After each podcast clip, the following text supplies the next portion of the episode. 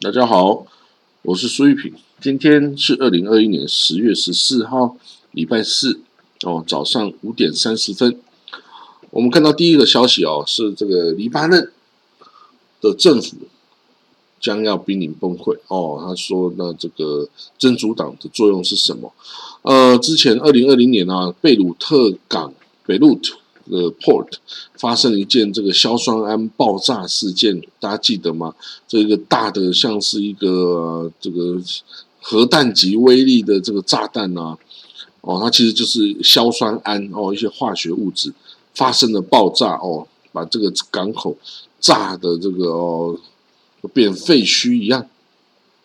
哦，造成了两百人死亡，数千人受伤哦。那这个黎巴嫩的法院啊，就开始在追究这件事情。结果呢，第一任法官、第二任法官哦，都遭到真主党的蓄意的阻碍。哦，那他们就是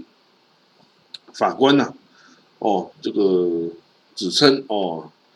这个真主党非常可能啊，就是哦，这个背后事件背后的。元凶啊，哈，那为什么会这样说呢？那这个 这条船啊，这个运了这些呃硝酸铵来哦，但是它不是所有的硝酸铵都放在这个后来发生爆炸的这个港口仓库里面。哦，这个其实有大部分的硝酸铵已经下落不明。哦，然后这艘船哦，这个背后的船主啊，经查呃，其实是跟真主党还有跟叙利亚有打交道的商人的公司哦，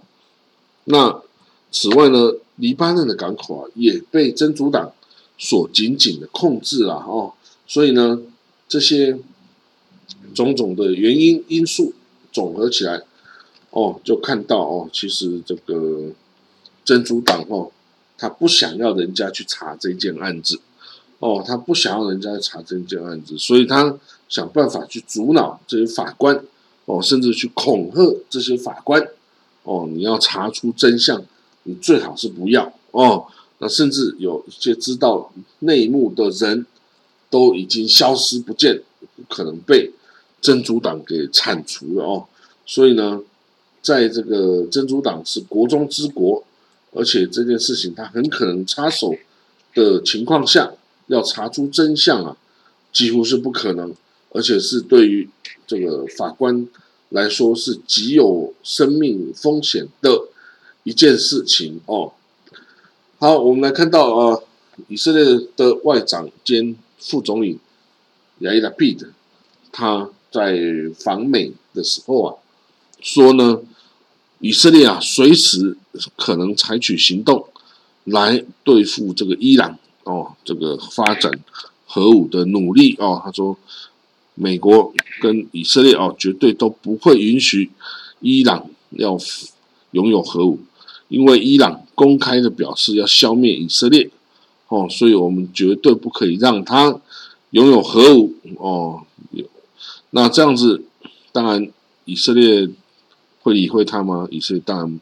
不会理会他了哈。以色列就啊，我说伊朗。当然不会理会以色列的这种威胁啊！哦，这个伊朗就是要发展核武来加强自己的安全嘛？那怎么可能哦？因为这个以色列的恫吓就停止呢？那伊朗啊，他也发声称啊，他发明了伊朗的铁穹防空系统哦，这个 Iron Dome 哦，他说这个伊朗啊。公布一种新的防空系统，叫 Sky Defender Valiant 一千四百哦，Sky Defender Valiant one thousand four four hundred 哦，那它也已经成功的试射哈，来这个拦截空中来的攻击哈。那这个 防空系统有四个发射筒哦，可以带八到十二枚的这个导弹。哦，那这个跟安人洞也蛮像的哦。那这个伊朗哦，就持续不断的发发展各种核武啊，各种这个常常规的武器哦。那怎么办呢？这个也没什么办法啊。你这个它它发展出来，你难道还能把它封锁吗？你封锁它啦，但是它就封开发自己本土系列的哦各种的哦这种武器装备哦，像他以前开发一个叫巴瓦尔三七三号的这个二零一九年推出的一个防空飞弹系统啊，据说它的能力啊跟这个俄罗斯的 S 三百差不多。哦，那这个由于以色列啊持续不断的空袭黎巴嫩啊、叙利亚啊等等哦，这个伊朗的友邦哦，所以这不排除啊，伊朗会把这些新式的防空飞弹系统啊，就提供给这些哦，这个伊朗的友邦来抵御以色列的攻击哦，因为以色列的攻击是持续不断的。那此外，下一个新闻哦，伊朗他警告联合国。说以色列啊拥有核武器啊是真正的中东的威胁哦，这个伊朗的特使向联合国呼吁啊，以以色列的原子的核武器啊是中东和平真正的威胁，所以他呼吁这个啊以色列也必须要支持无核化中东无核化的这个哦事情。那以色列当然已经被怀疑拥有核武。几十年了，然后，呃，他从来没有正式的这个承认或证实他拥有核武器，但是其实大家都知道他是有的，然后大家都知道他是有的，而且可能有大概两百枚这个核武弹头的这种规模，然后，那所以伊朗的特使就说呢，明明以色列就拥有核武，他居然还能阻止别人拥有核武吗？那他说以色列没有签署不扩散核武器条约哦，那他说这个阻碍了这个哦在中东建立无核区的这个努力。那此外，伊朗也指控以色列也没有允许国际原子能机构来检查它的核武设施啊，就是以色列也没有允许 IAEA 来检查哦以色列的核武设施哦，所以那以色列要求。伊朗来接受国际原子能总署的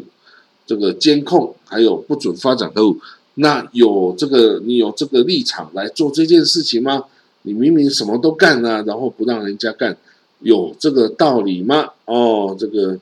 这个伊朗讲这话哦，哦，还真的不知道要怎么反驳呢，因为 真的是这样做的，所以呢，这个呃。怎么讲呢？你这个你要指责人之前，你都也是自己也要做到啊！哦，所以呢，我觉得以色列哦，在这个指责伊伊朗不可以拥有核武上哦，比较没有这个立场来做这件事情啊。因为啊，明明就自己有了啊，你不让人家有，这个说起来话来啊，啊，真的会脸红啊！我觉得至少我会脸红啊，因为我自己没有做到啊，我还去要求人家嘛。好，我们看下一个消息哦，Tel Aviv 哦，伊朗以色列的 Tel Aviv 哦，这个住房的价格过高，有泡沫风险哦。这个瑞士银行啊，有发布了这个消息哦，他认为呢，这个 Tel Aviv 的这个住房价格太高哦。那这个他在瑞士银行全球房地产泡沫指数啊，他说在全球二十五个国主要城市中。法兰克福、多伦多、香港，哦，这三个地方房地产市场风险的水平最高。然后呢，Tel Aviv，哦，看起来像是个泡沫，哦，那这个泡沫就可能会爆炸，哦，到时候对市场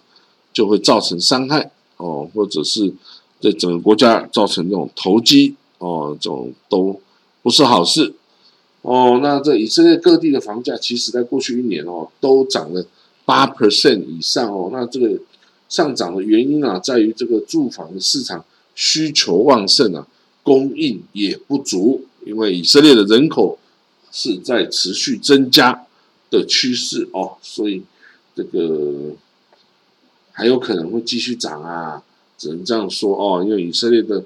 这个市场哦，真的是。供需是不平衡的，然后就是需求太大，供应呢没办法来得及，哦，所以有可能是会继续上涨的哦。那这个以色列当然它的收入也高哦，人民也买得起，呃，也有储蓄的观念，所以呢，有钱人很多哦。那这样子的话，这个就继续泡沫化吧，还能怎么办呢？好，我们看到这个巴勒斯坦自治政府啊，在西岸啊，加强对于这个激进分子啊，跟这个哈马斯的人员的这个镇压行动哦，他这个把这些哦，这是巴勒斯坦内部的事情哦，跟以色列比较没有关系，但是他就是把这个敌对的哈马斯的人员呐，还有这些比较极端的分子啊，通通抓起来，然后关到牢里面。